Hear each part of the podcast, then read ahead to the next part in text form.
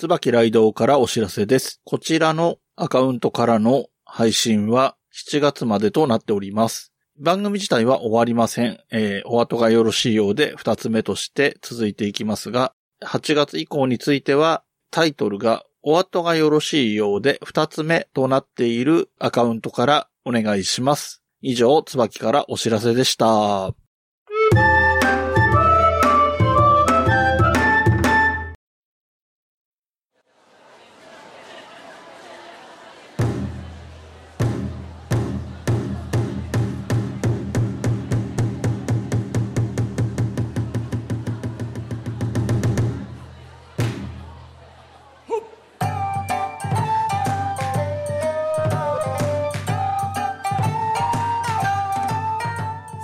詳しくないけれどたまに間違いあるけれど落語が好きなおじさん2人気のゆくままに話します落語を聞きに行くことの一助になればこれ幸いお後がよろしいようで2つ目始まります7月中関椿ライドです。萩原です。よろしくお願いしよろしくお願いします。えっ、と、新しいスタイルになってからのスタイルでいくと、今回私がね、行ってきた落語会の話をするというタイミングなんですが、はいはい。今月ね、いろいろ事情はあったにせよ、落語会らしい落語会に行けてないというか、落語会にもほぼ行ってなくて、うんうん。代わりにと言ってはなんなんですけれども、はいはい。えっ、と、カルチャースクール的なものに行ってきました。カルチャースクール。はい。的なもの。なんか僕そういうの行ったことないんで、なんて言っていいのかよくわかんないですけど、えっ、とですね、広瀬和夫さんっていうね、あ、はい評論、はい。落語評論家、まあ、見た目がわかりやすい人ね。そうですねんまあ雑誌編集者とかなんですけども、この方がやってる、あの、毎週とかあるやつじゃなくて、単発でやい。るえーそういうセミナーみたいなものがあって、うんえーこの落語家に聞きたいっていうシリーズらしいんですね。うんで、うんえーお迎えしたのは、霊霊者マルコさん。あマルコ師匠。二人であの、二人で出ないけど、他のメンバーとね、合わせてはい、ポッドキャストやってる人なんですけれども、はで、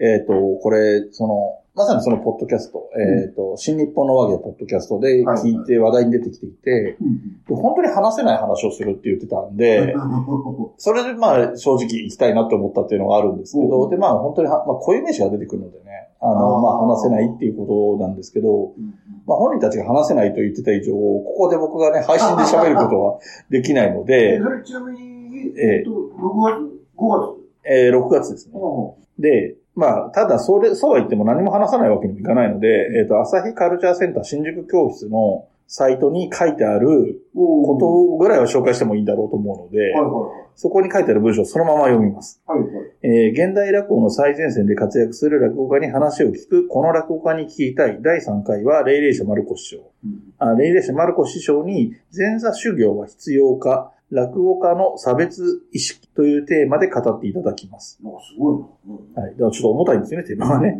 えっ、と、一口に前座修行といっても、えー所属団体や師匠の方針によって、えー実態は千差万別、うんぬんというふうになっていますという話で、はいはで、非常に面白かったですし、なんかね、例えば来てるお客さんはまあ年齢層は高めだったんですけど、多分、広瀬さんの講座にもよく行ってるし、マルコ師匠のことも多分聞いよく聞いてらっしゃるって感じの、まあ、なんですかね、ファンというか、あの、通っぽい人が多いかなという印象があって、まあ、あの、リスナーあの、お客さん同士もつながりがあるようにも見受けられたし。で、最後にね、あの、一席やってくれたんですけど、マルコ師匠。がおーで、えっ、と、真田小僧の改作のブラック小僧っていうのが持ちネタなんだと思うんですけれど、あのーまあ、えっ、と、改作ではあるんですが、ちょっと、あの、後半が長くなるっていうようなスタイルの改作なんですけれども、だから、えっ、と、真田小僧の部分は割と普通に真田小僧なんですけど、あのーすごい、ここ言い方語弊がある言い方になっちゃうなって、前々から、今日来る前から思ってたんですけど、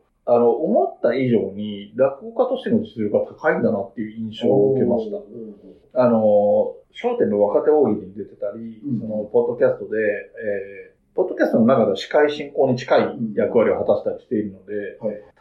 タレント性が高いとか、器用さで受けてる、あの、使い勝手がいいとか思われてるのかなという印象があったんですけど、落語そのものと、あのーなんていうの表情とかの演技っていうところで笑いを取ることもできるし、うん。ストーリーというか、この話そのものも綺麗にちゃんときっちり演じてきて、面白いところはちゃんと笑えるっていう感じの印象で、非常に、まあ言ってもね、柳家の柳家古参の系譜ですから、霊々者和風の弟子ですから、それはしっかりしてるんだろうなっていうのを改めて感じたんですけど、いい体験だったなと。あと、ちょっとそういう意味では丸越をちょっと機会があったら追いかけてみたいなとか、また行ってみたいなと思いました。それ、広瀬さんのシリーズっていうことは、何ヶ月かに一回やってるわけですか？そうなんですよ。でね、えっ、と、今手元にですね、ほうほえっ、と、その、朝日の、あ朝日カルチャーセンター新宿の、えっ、と、夏の講座案内っていうのがありまして、う。はいはい。でね、見たら載ってたんで一応持ってきたんですけどね、ちょっと今めくんないとわかんないっていう話なんですけども、えっ、と、この辺かな？あった。えっ、と、古典芸能っていう欄があって、はいはい。で、あと健康賞とかもやってます。別の回、うん別の枠で。うんえっ、と、広瀬さんは、えっ、と、次回やるやつは9月29日で、うん最近の焦点こう、こうが考えるですね。っていうテーマで、えっとこれはお一人でやるのかな？うん。うん。えっと、内容的には焦点は、落語ファンは見ない番組なのかということで、あえー新レギュラーの春風亭一之輔さんを機に、筋金入りの落語ファンである講師が多角的に分析します。おでちなみに健康師匠は別日で8月22日にそのセミナーやって、セミナーというかカルチャースクールでやっていて、えー、三遊亭健康の話の話、あの、最初の話が、えー、口へに新しいの話で、うん。後の方はひらがな表記。うん落語二席のほか、歴、えー歴史文化、話の背景、鑑賞ポイントや名人のエピソードまで落語にまつわる事柄を解説。魅力的ですね。魅力的だわ。えっ、と、講談師の方の、えー田辺良角さんでいいかと思いますが、がえー講談教室や。あと、能とか歌舞伎のね、こともやってる。ちょ、っとですか？へぇへぇそんなね。うん、だからちょっと、えー予選に行くとか落語会に行くっていうのとは違う形で 落語にアプローチしてみたっていうところで、そんな方法もありますよ。まあね、ただそういうのも結局東京にいるからって言われちゃうと、それはそうなんですけどっていうことなんです。へ。えー収録中ですが、熱心に見ていらっしゃいます。はいはいはい。はい。はい。はい。とい。うことでですね、えっ、と、今回はね、あの、入れ替えが、えっ、と、上席の方に演目を持ってきて、今回が人物、落語家さん、話し家さんという話になってるんですけれども、えー今回取り上げる話し家さんは、えっ、と、前回の上席の枕でね、ちょっとキーワード的に名前が出てきた、えー春風亭流昇師匠です。はいはい。はい。確か、あの、優勝師匠がテレビ番組をやってらして、それをご覧になってたっていう流れでしたよね。そうです、そうです。はいはい。で、流昇師匠の経歴なんですけれども、はいいつもの瓦版のメーカーにはもう載っていないのでね、なくなっているので、えっと、ちょっとね、持ってきた本の帯のところに書いてあるのをそのまま読んで、そのまま使いかどうかちょっとわかりませんが、ちょっと読んでいきます。はいはい。えー春風亭流昇は、えーまあ、本名を飛ばしましょうか。1920年、大正9年10月18日、東京都武蔵野市に生まれる。うんえー1946年に、えー六代目春風亭流教に入門。うんえー1958年に、えー真打ち昇進。えー高座生活53年、まあ、この時のですね、この本が出た時でちょっとあれですけど、えー新作落語の第一人者として活躍、芸術奨励賞、優秀賞受賞。あとは著書などが書いてあったり、教会、なんでいろんな教会の会員とかを務めてるっていうことが書いてあるんですが、まあ、落語に直接関係あるところで言うと、落語芸術協会副会長とか、えー日本演芸家連合連合の会長とかいうのを務めている感じでしょうかね。はいはい。はい、というのが、えーと、まあ、一般の紹介になりますね。はい。はい。で、えー、優勝師匠ですが、はい。いかがですか？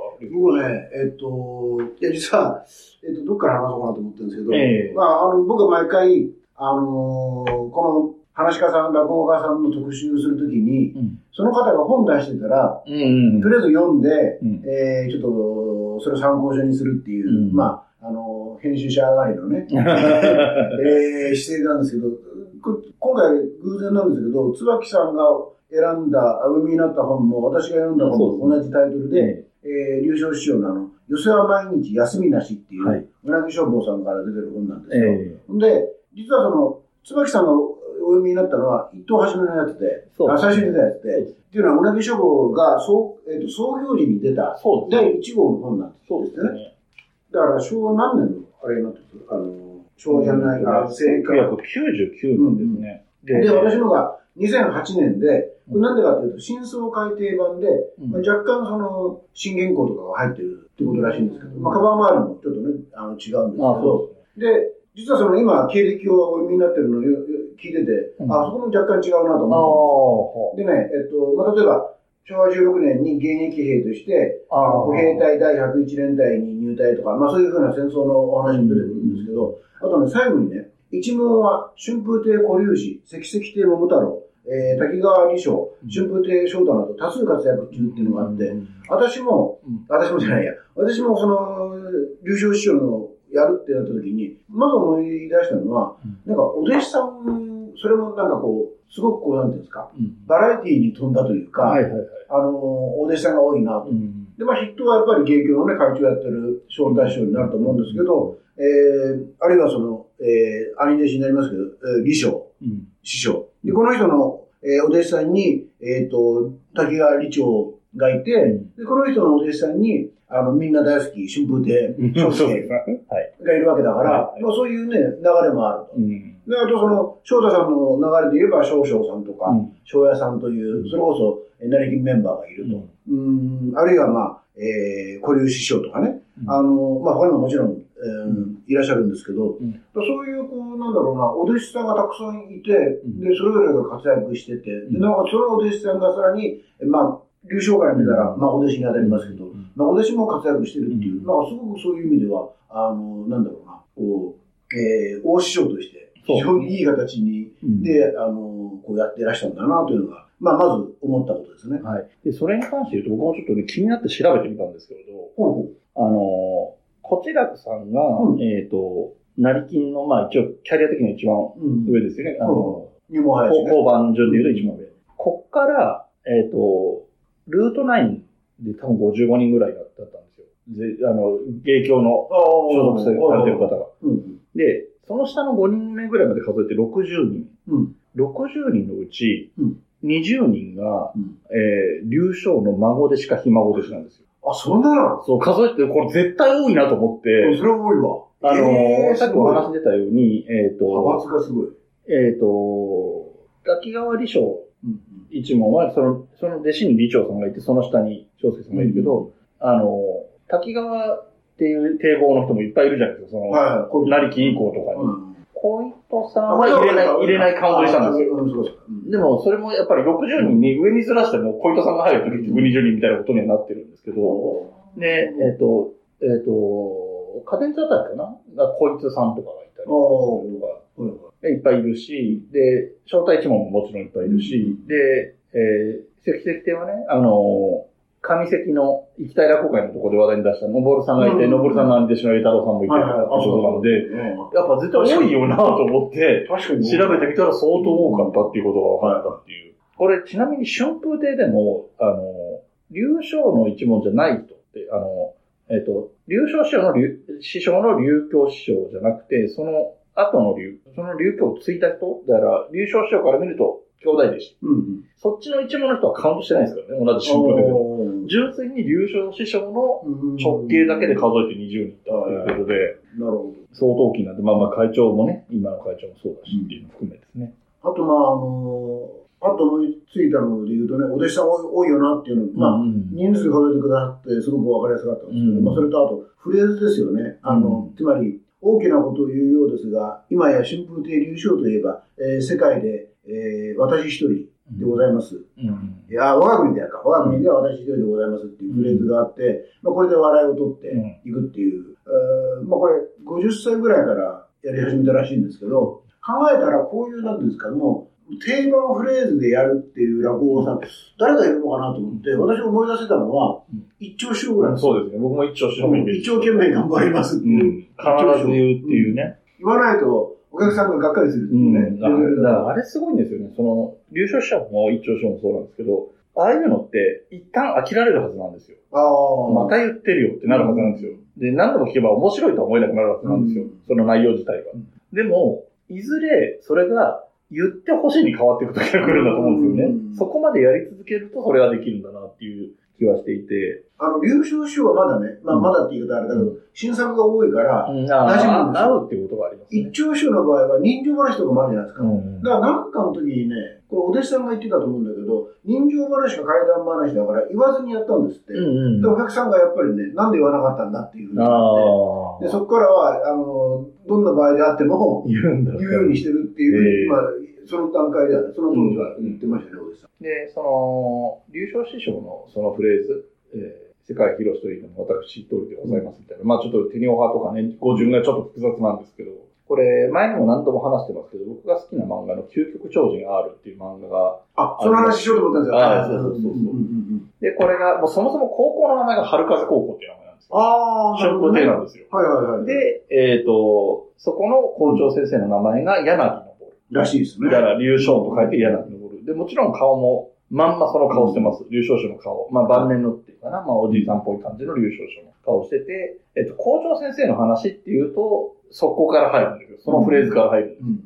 柳のボールといえば、我が国で、あーまた一人ありますと言って受けるっていうのがあって、なるほど。で、そのシーン自体はさすがに何度もは出てこないんですけど、うん。逆漫画なんで全然ありはありなんですけど、まあ、そのセリフを言ってるシーンは一回ぐらいしか出てこないんですけど、この校長先生は、校長先生なのに話が面白いっていうキャラクターなんですあよ、あ。だか、ら、顔を映ってね、体育館の外とかで、あの、生徒たちが大爆笑してる、なんだろうって、道を歩いてる人が思うみたいな感じで描かれたりはするんですけど、っていうような感じのキャラクターでうん、僕はね、恥ずかしながらそこで知ったんですよ、柳昇っていう人。この究極超人あ〜るか。これってジャンプサンデーです。サンデーううん。まあ、書いてるゆうきまさみさんはその後で言うと、パトレイバーとかが割と有名なのか機動警察パトレイバーでロボットもなんか、僕もかすかに、だからあの、サンデーであと、だ時代が違うかもしれないけど、あの、タッチとか、の。あ、でも同じあ頃か。の子の頃、80年代。その、なんとなく柳昇師を応募した、あー校長さんの、あったまあ、な見た記憶あるんですけど、あ今回ウィキペディア見てたら、要するにこれ、あの、ちゃんと本人公認で、ーうん。あの、劉志王の次男が、アニメーターの友吹亜美さんですか？っていう人で、うん。で、漫画描いてる、究極超人 R 描いてる結城正美さんですか、はいはい。お二人親交があって、ーだからその、えっ、と、その、えっ、と、次男のえ友吹さん経由で、あの、優勝師匠本人の許諾を得てるっていうことで、うん。そういう意味であの、肖像権 OK っていうか、うんあの本人、本人公認のキャラクターでやってると。なるほどうんだから、そういう意味で言うと、逆に変な描き方はしてないはずなんですよね。そうですね。まあ、で、まあ、まあ、まあ、まあ、逆漫画なんでね。うん変な人っちゃ変な人で。でも、いい人ではありますよ。なるなるほあの、もう、本当に余計な話になっちゃいますけど、ど。はいはえっと、主人公たちが、まあ、工学部っていう名前なんですけど、要は写真部なんです。い。うん。で、そこの3年生が、出席日数やら何やらで、うん。留年させるか卒業させるかってギリギリまで行くっていう話があって、うん。ギャグ漫画としてですよ。で、校長先生である、その柳のボールがすごい悩むっていう話が出てくるんですけど、で、その柳のボール校長先生ももともとはその写真部にいた人だったりするが、その後輩とか OB 会とかそういういろんなしがらみがあってうん悩むっていうかくだりが出てきて、そこは割とその、キャラクター自体の出番は多い。別に優勝らしさとかを描いてるわけではないんですけど。出番が多いそういうエピソードもあって、まあ、まあいい人には描かれてる。優しい感じのキャラクターには描かれてるかなとあとあのー、流昇で思い出すのが、流昇ギャルズってまあそこに来ますよね。うん。で、これはなんか、これも ネット情報なんだけど、うんあの、沢田隆二さんっていう、はいなんだっけ、テレビ番組のプロデューサーかな、はい。が、顔名人劇場の企画として立ち上げたあものらしいんですけど、えー、実際にね、あの、確かに流昇ギャルズ、あの、当時、えっ、と、もう82年ぐらいに結成してるらしいんですけど、ええ。まあ、本当に高校やっていうか、うん。いい感じのおじいさんだでしたから、うん。まあ、その、流昇さんを、あの、追いかける女性たちがいても全然おかしくはなくて、うん。で、びっくりしたのは、そのメンバーの中に、うんあの、評論家の、えー、木村真理さんとか、ええあと、あの、えー川柳つくし師匠が、あの、当時、うんえー、もちろん、まだすごい若い、まあ、大学生とか、うん。えー、就職な何年目ぐらいなんでしょうけど、うん。で、メンバーにいたらしいんですね。んで、これがちょっと驚きで、えー、まあ、あの、で、それが今は、それぞれの道で活躍されていらっしゃるんだな、というのがちょっとありましたね。だから、あの、結構、なんていうんですか、テレビにも当時出てた、あの、優勝師匠ね、うん。出たと思うし、今回、改めて優勝師匠の新作を、まあ、見たり、聞いたりしたんですけど、確かに、あの、10分ぐらいのうん。短い話なんだけど、すごくこう面白く、うん。当時の風俗なんかも入れて、うん。あ、これは、その、すごく面白いし、何より、こんな短い中で笑いがたくさんあるから、うんテレビ的に扱いやすい、あの、なんていうんですか、出しやすかったんじゃまあないかなと思いながらそうですね。尺という。尺としてね。あの、有名なのはね、カラオケ病院とか。結婚式風景なんですけど、うん。あれなんか、カラオケ病院って、まあ、ご存知と思いますけど、要するに、お客さんが入れなくなったカラ病院がうん。どうしようかってなって、で、最終的にじゃあカラオケ歌って、上手い人の、えっ、と、診察代タダにしましょうみたいなアイディアで、それでお客さんがどんどん入ってきたっていうことで、で、後半はもうその、替え歌なんですよね。うん。えーで、替え歌でその、なんとかっていう病気、例えば、あの、えー、胃腸の病気ですっていう人がなんか別、あの、替え歌で歌って、うん。で、2番目の人が、なんだっけな、あの、別の病気で、えー、それを替え歌で歌うみたいな。うん。だから、ある意味、どこで切ってもいいわけまあまあ、そうですね。数は変えられます。尺に合わせてやれるっていううん。ことで、えっ、と、結婚式風景っていう新作落語も、あの、いわば結婚式をこう、スケッチしてるから、うんどこで、どこで聞いてもっていうか、ある程度短くも長くもできる。まあ、そうすですね。エピソードが羅列されてるようなそうそうそう構成になるから、浮世男とかがそうですそうそうそうそう。あの、いっぱいあるエピソードのどっかは切っても足してもできるよ。そこら辺は面白いなと思いましたね。それと、あの、枕から、こう、スッとこう、いわゆる、まあ、新作落語うん。に入る時の、なんだろうな、間っていうか、うんこう入り方が、あの、本当にスッと入ってて、ああ、いいなぁと思いながら聞いてました。ただこの、で、なんで新作やったんだっていうところが、なかなか実は深いあ理由があるみはいたはいいはいですね。要するに、戦争ええが絡んでくるんですよね、これね。この人は、あれなんですよね。どうしても戦争の時には語れない人を、あの、なんていうか、末期に駆り出されたんじゃなくて、最最初からっていうと語弊があるけど、意図して、あの、軍に入った人ですから。で、えっ、と、歌詞官ですけど、もう一応歌詞官までは行ってる人でもあるし、でまあそういう歌詞官に至るまでの間に、えーまあ戦争が始まっているし、まあ負傷もしているしっていう話になるんで、まあそこは触れざるを得ないかなと思うので、まあちょっと私の方から簡単に言うと、えっ、と、被弾して、えっ、と、右手の指が2本ないです。うん。らしいんですでよ、ね。左手も多分なんか、多分被弾はしてるんですけど、それ欠損はないんですけど、確か右手だったと思うんですけど、指が2本ないらしくて、えっ、と、講座上でも手ぬぐいを当てて、えー目につかないようにしてるとか、えっ、と、仕草をあまり入れないように。だから、いわゆる古典落語だと、どうしても、あの、手ぬぐいとか扇子使った所作が出てくるけど、うんそういうのがないように新作作って、うん。自分のうん。やりいい、やりいいっていうかややれるし所作のない新作を作って、それをやってたと。だから手はもう基本的に膝の上に置いてるし、あの、手ぬぐいでうまくこう隠してというか、うん。見えないようにしてて、ということで、実際僕も今回、その、まあ、音源メインだったんですけど、まあ、1本か2本かな、こう、動画もあったんですけど、見たら確かに、あの、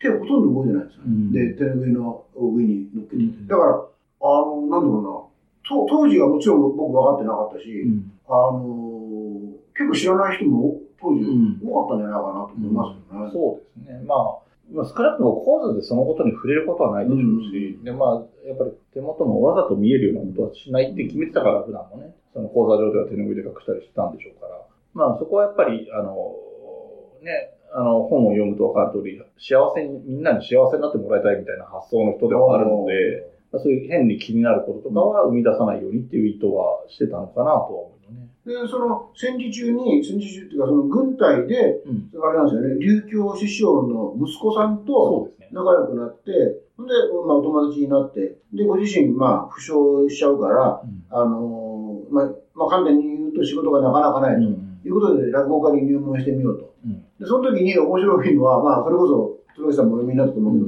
寄席は毎日休みなしの中に出てくるんだけど、実際に寄席に行ってみて、若手の落語を聞いて、うんあ、これなら俺もなれるわと思って、うん。えー、落語家になったと。うん。で、後に自分も、うん。あの、落語をやって、マガネ町に行く話ですね。うん？マガネ町に行くそう話。そうそうそう、あのーえっ、と、吉、吉原じゃねえや、あの、横浜の遊郭で働いてる人たちの前で、うん。やる機会があって、うん。で、その時に、あの、中学生かな、が聞いてたと。うん。で、その人は後にえー入門してきて歌丸になるんですけど、うん歌丸師匠になるんですけど、うん。で、歌丸師匠にずっと後になってから、あの、自分の、つまり流暢の落語を聞いて、うんこれなら、あ俺でもできるやと思ってなったんじゃないかと。うん。自分もそうだったからね。うんで、聞いたら、あの、笑ってるばかりで、うん否定も肯定もしなかったみたいな話が、うんまあ出てくるんですけどね。これなんか、まあ、もちろん、ネタで書いてるところもあるでしょうけど、ん話としてはすごく面白いなとそうですね。思いました。この本、まあ、だね、くしくもですけれども、お互い同じ本をはい読んだっていうところで、どうでした？あの、本全体の印象としてはどう？でしあ、本全体？たうん。いや、僕これすごく読みやすいなと思って。まあそうですね。これライターさん立ってると思うんだけど、うんいや、それにしてもやっぱご自身の、あのーなんていうんだろうな、経歴がすごく、まあ、ちょっとドラマチックだし、で、まあ、苦労もされてるんだけども、それも含めて、こう、ひょうひょうと書いてるからう、ん。非常にこう、感じ、感じよくっていうのかしら。よあの、これほぼ僕一気に読みました。あの、読みやすかった。あの、確か4章コースでした。ぐらいで、一番最初が、えっ、うんと、落語家になるまでみたいな、ざっくり。でうんはいえー落語家とになってから、まあ前半ぐらいの話と、最近の話と、最後は割といろんな諸々の話みたいなイメージかなっていうような構成だったんですけど、まあ割と最初の方は時系列に近いので、うんそういう意味でも分かりやすかったですね。で、僕中身のエピソードで言うと、あの、鈴本の大旦那うん。に借金する話があるんですけど、うんうん。それが非常になんか、あの、印象深くて、鈴本演芸場って今や芸協とは、たうんもとを分かってる存在なんですけども、その鈴本、えっ、と、新内昇進のタイミングかな？で、まあ、新内広工業とかやるとお金がめちゃめちゃかかると。はいはいはい。っていう話があって、でうん、えっ、と、劉少師匠はそれ以前に、その、沖屋かなんかで、あの、アルバイト的に用心棒をやって経歴があって、うん。で、そこのおかみさんからのアドバイスで、お金を借りるんだったら、目上の人から借りなさいっていうのと。えっ、と、借りたお金は、えっ、と、まとめて返すんじゃなくて、月々いくらって決めて必ず返すっていうのと、うんそれを、えっ、と、日付は絶対遅れない。うん。その日に用事があるんだったら前日に返すっていうのをやりなさいっていうのを言われて、そのまんまその通りにやって、で、その鈴本の大旦那は、すごい喜ん喜んで貸してくれてというか、まあ貸してはくれて、で、返しに来ると、もう返しに来るたびになんか、例えばご飯ごちそうになったりとか、物もらったりとかしてっていう形で、そうこう、縁が深くなっていくというか、はいはいはい。いうようなことがあって、で、また返し終わった時に、返し終わった時に聞いたって言ってたかな。えっ、と、話し家にかお金を貸して、まともに返ってきたの初めてだったって言われたことかなとかっていう話もあったり、で一回返し終わったところでまたなんか別のお金を借りる用事ができて、よあお金が必要になって、もう一回借りに行くんだけど、その時も考慮よく貸してもらえたっていうのがあって、3回目が家を建て直、え家の増築をしようと思ってお話を持ってったら、了解してくれたんだけど、その後すぐ亡くなってしまったっていうところで、3回目の無心はまあできずに終わってしまうってことにはなるんですけど、その話はなんか非常にその、おなんていうんですかね、石庭と話し家の関係性みたいなのがよく出てくる話で、で、しかもいい方に出てる話だなと思って、割と印象深かった。ーなるほど。いや、僕ね、それで言うと、この本でびっくりしたエピソードは、うん。あの、前座の出囃子は、うんうん。あの、龍翔さんから始まったっていう話があって、で、あとまあ、めくりもね、うん。前座さんの頃は、あ昔はめくりはそもそもなかったし、出囃子もなかったと。うんだけど、それは、あの、自分としてはもう、えー、耐え難いと。つまり、書いてますけどね、うん元陸軍軍曹の私には我慢できなかった。前座といえども、親兄弟もいれば友達もいるのだ。私は七種のゴンベイではない。春風亭龍之介、まあ、当時の当然名、前座名ですけど、師匠からもらった立派な名前があるのだ。めくりぐらい出すべきだ。私は元帝国軍人だ。と主張し、自分でめくりを書いたと。で、同じように出囃子も、あのー当時、まあ、あの、楽屋のね、お師匠さんたちと、まあ、一緒に仲が良かったらしいんですけど、うん。それで、あの、姉さん、私にも出囃子を弾いてくれませんかと頼み込んで弾いてもらうことにしたと。ということで、まあ、この項目の最後の方にね、えー前座のくせによくもそんな度胸のいいことをしたものだと思う。うん石庭や幹部の人から小言を言われなかったのは不思議だ。私が野戦帰りの古参兵だったから、何か言ったら重機関銃で撃たれるとでも思ったのかもしれないと。で、落語会のために少しは貢献したのではないかと、少々見覚えているとも書いてらっしゃって、うんこれは確かにすごいなとちょっと思いました。そうですね。その流れというか、その革新的なところで言うと、えっ、と、あれですよ。違ったらここ切りますけど、先月話題にもちょっとだけ出てきたっけな。えっ、と、国立演芸場の発起人のね、メインの人ですよね。で、国会答弁というか、国会議員の前で、その、スピーチしなきゃいけなくなったと。そうですね。その時に、あの、いろいろ何喋ればいいかか考えに考えて、うん要するに道徳というのが今なくなってると。うんで、落語というのは道徳に溢れてるんだと。うんまあさ酒飲みの旦那を構成した芝浜みたいな話があるじゃないか。うんだからそれを国立演芸場でやるんだ、みたいなことを言って、うんあの、えー、納得してもらったんだ、みたいな話は、この中に。そうですよね。だから私、あ、優勝しようってそうなんだと思って、うんちょっと、あの、びっくりしましたね。そうやっぱり、この人、系譜的に、やっぱり師匠の劉教師匠は、もともと総支持の会長ですよね。えっ、と、落語芸術協会。のお弟子さんであり、自分も副会長を務めてるし、で、また弟子が会長になってるしっていうところも含めて、やっぱり政治力というか。そういう動きができるんですね。その、なんか企画に出すとあれですけど、延長師匠って、あの人あ最近ちょっと延長師匠のこといろいろ考えたんですけど、あの人芸術家だから。あの、政治下手なんですよ。うんうんだからまあいろんなことがね、事件が起きたりするんだけど、そういう意味で言うと、劉州師匠は人柄もいいし、その、この人の人柄ってすごいその、何？女性に受けるんですよね、すごく。その、劉将ギャルズもそうだけど。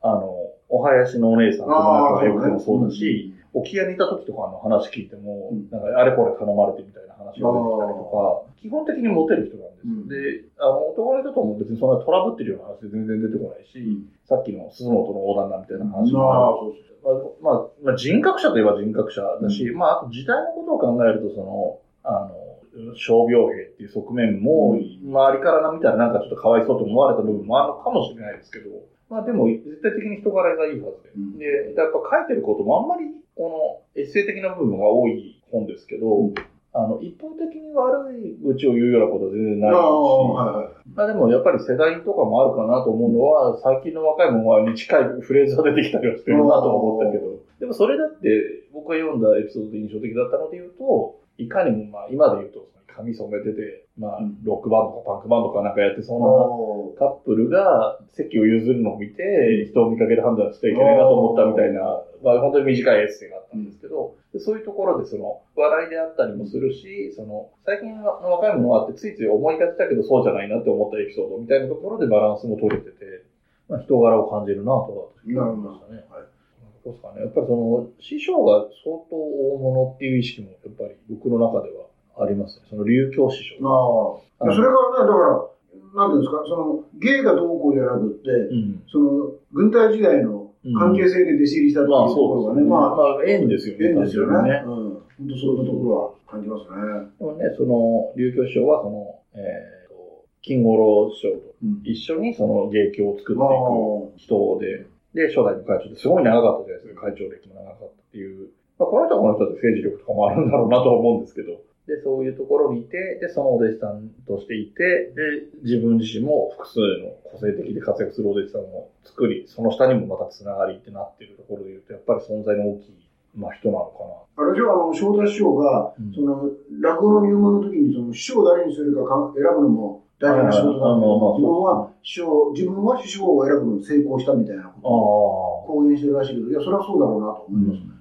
そうですね。なんか、まあし、売れてる人でこういう優しいタイプの人あんまり珍しいのかもしれない。なんか、売れてる落語家さんは割と、あの、弟子に厳しい人が多いとかっていう話も聞いたりしたので。まあね、あの、僕の世代とかからすると、多分子供の頃から落語好きだったらリアルで聞いてたって経験があってもおかしくない世代なんですけど、僕みたいに大人になってから深掘り始めた人間からすると、リアルタイムっていうのはあんまり知れてないっていうとあこ、じゃあ、ろ。優秀ギャルズっていうフレーズは、あんまり、あ、遠いだと思いますね。知ってはいますけど。うん。うんなるほど、なるほど。ですね。あと、なんかありいや、そんなところですね。あの、とにかく、新作落語は、あの、今聞いても面白いなっていうのああ、が、そうか。あの、そうですね。だから、かびっくりですね。新作っていう意味でも、その、まあちょっと芸協が新作っていうイメージが昔あったんですけど、それはまあ金五郎師匠とかの影響もあったんだろうけども、で、その、金五郎と並んで流教がいるところに、その下の、その弟子、流教の弟子である流将が新作の人がいて、で、翔太にうん。受け継がれて、まあ、他のお弟子さんもそうですで、翔太のお弟子さんたちの中にも、まあ古典やる人もいるけど、新作派もたくさんいるということで、少々さんとかね。そうですねうん。だから連綿と、その、なん新作の芸協みたいなイメージも、そういうところで支えられてる。もちろん違う人ももちろんいて、うん古典を正当的にやってる人もいて、それはそれで大切なんですけど、その、新作の、なんていうの、フロンティア精神みたいなっていうか、そういう野心的な、いい意味で野心的な部分っていうのは、こう、受け継がれてるのかなっていうのが、はいはいその、春風亭流昇のこの上下と縦のつながりの中によく見えるかなという気はしますね。まさにそうですね。はい。はい、ということで、えー、ここまででこの流書師匠の話を終わりにして、えーと、コーナーに行きたいと思います。はいはい。お後がよろしいようで、二つ目。感想やリクエストの宛先はこちら。お後2020004アットマーク gmail.com o a t o 202004アットマーク g m a i l ドット c o m です。よろしくお願いします。はい、ということで、えっと、コーナーに入るんですけれども、はいえっと、今度はですね、えっと、落語界のトピックスということで、うんえー、まあ、落語のね、なニュースみたいなものの話をしていこうと思うんですけれども、はいはい。えっ、と、まあ、ちょっと、これという大きいのは、ちょっとパッと思いつ、まあ、大きいのはあるか。大きいので言うと、えっ、と、三遊亭トムさんの、おー、はいはいはえーで、えー、襲名っていうのもありまして、い。なんだっけ？なんか珍しい名前になるんですよね。金賞亭万堂、あ、そう、万堂が。はい、万堂師匠。えー、小朝師匠がつけられつけられたらですね。うんでも、万堂師匠になったの名前として。えっ、と、真打昇進と同時なんで、多分7月からかな。で、あれでしょ、なんか、どうだっけ？武道館かど。武道館やります。武道館えっとね、それは1月とかです。ああ、えー2025年、24年の1月。えらいでかいとこでやります。そうですね。まあ、もともと中継とかをやってたりする人でもあるので、うんまあ、そういう舞台使いってこともあるんでしょうけど、ただ、その、武道館のことも含めて、やっぱり小朝師匠との関係性っていうのもあるのかなと思ってるんですよ。えー今回の、えっ、と、講座名も小朝師匠だし、で、小朝師匠も武道館やってるじゃないですで、えっ、と、確かね、入門も小朝師匠に相談してるはずなんです、トムさん。ど。え？あ、そあ、そうか、もともと芸人か。あそうそう。あ、はいはい。で芸人だから知り、まあ、顔見知り程度にしてたのかな。はいで相談した時に君に合ってる人を紹介するよって言って好楽師匠を紹介しまはいはい、三遊亭コーラ。はい。す。なので、だからそこも、まあ言ってみれば、その、トムを好楽の弟子にするっていうのも、言ってみれば小朝プロデュースなんへですっていうのも含めて、まあ割と小朝師匠との縁は無駄、本当に足も向けては寝られないような立場なんじゃないかなという気はしてるんです。なるほえー名前がね、えっ、と、金が錦。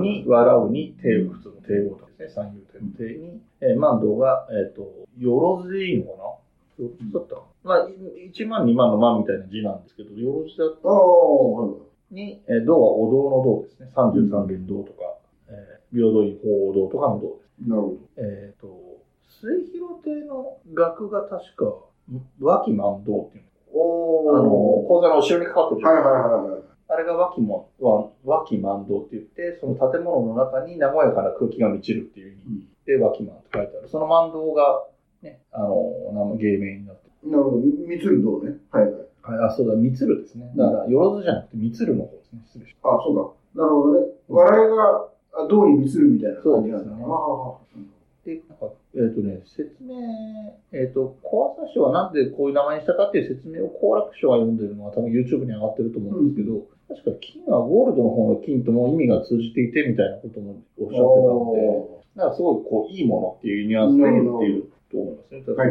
そういうプライスレスな感じの笑いみたいなニュアンスなんだと思います。なるほど正確には。っていうお話がありつつ、他にもちょっといくつかちょっとトピックスを紹介していこうかなと思っているところで言うと、えっ、と、6月、5月でしたか ?6 月か。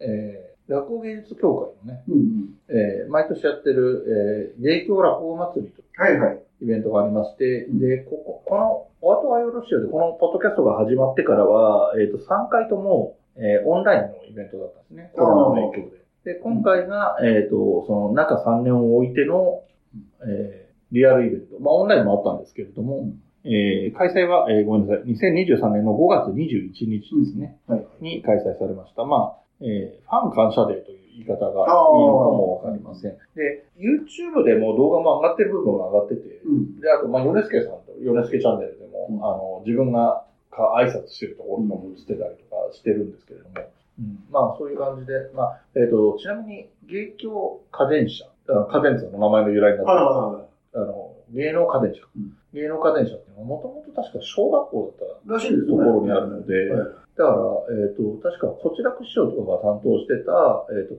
講座というか、よ落語をやるパートは、確か体育館だったところ。なるほど、やっていて、各教室はそういういろいろなブースになってたりなんなりっていう話なんですけど、でまあ、まあ、まあ、まさに元々が学校なんで学園祭的な雰囲気になってるかなとは思う。ど。すごさんに言われたの？あ僕行ってないですよね。確か、えっ、と、いつもお便りをくれてるキメラさんが言ってたはずなので、あ これを聞いたらお便りくださいっていうか、もしかしたらお便りもらってたかもしれないです。えー、そうですね。いつか行きたいとは思ってるんですけど。あ、でもそうか。昔以前に YouTube をご覧になってああ、見てます、はい。見ます。あのーこれ始めた年のやつは、ほほとんど付きっきりで見てたとう思います。ん。あの、あとね、えっ、と、秋になると、落語協会のあ方のね、社あ、楽祭、はえっと感謝落語の会とか、社楽祭っていうい。のがはい。ありますね。あれは元は延長祭りだった、えーイベントで。はい。というようなことがありました。あとですね、ちょっと本当に、本当に、でもこれ、これ、取り上げる相手に失礼になっちゃうから小さいって言いづらいんですけれども、えっとね、何かないかなって思って、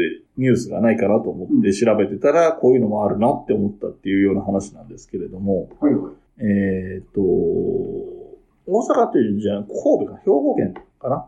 関西の方でですね、えー子供落語、はい本当にちっちゃい子、小学生とか中学生とかが出てる、えーと、出光永楽館全国子供落語大会っていうのが6月にあったそうです。で、小学生から中学生なんかが出てて、ちゃんとね、あの、芸名とかも名乗っていて。えっ、と、風薫る文鳥という意味でしょうかね。訓風亭文鳥っていう、えー11歳の男の子が最優秀賞を取ったそうです。名前からしてなんか洒落てますね。知られてますよね。なんかね、いろいろもっと、なんていうの、砕けた感じの芸名の人もたくさんいるんですけど、うん。えっ、とね、例えば、ピコピコ亭たい焼きとか、そういうお名前の方も全然いるんですけど、あと、タケノコ亭里丸とかね。亭文鳥ってなんかいそうじゃない本当にいそうな名前なんですよね。まあ、多分、金賞系マンゴーがいるんだったらいてもおかしくないですね。本当ですね。まあ、多分、この11歳で最優秀賞とか取ったりするぐらいだし、で、大阪府の子供みたいですから、まあ、おいおい髪型で知られる落語家になるかもしれませんねっていうようなこともエピソードとして付け加えておくかなと思います。ということで、えー今回のことを終わりにしていきたいと思います。お後がよろしいようで。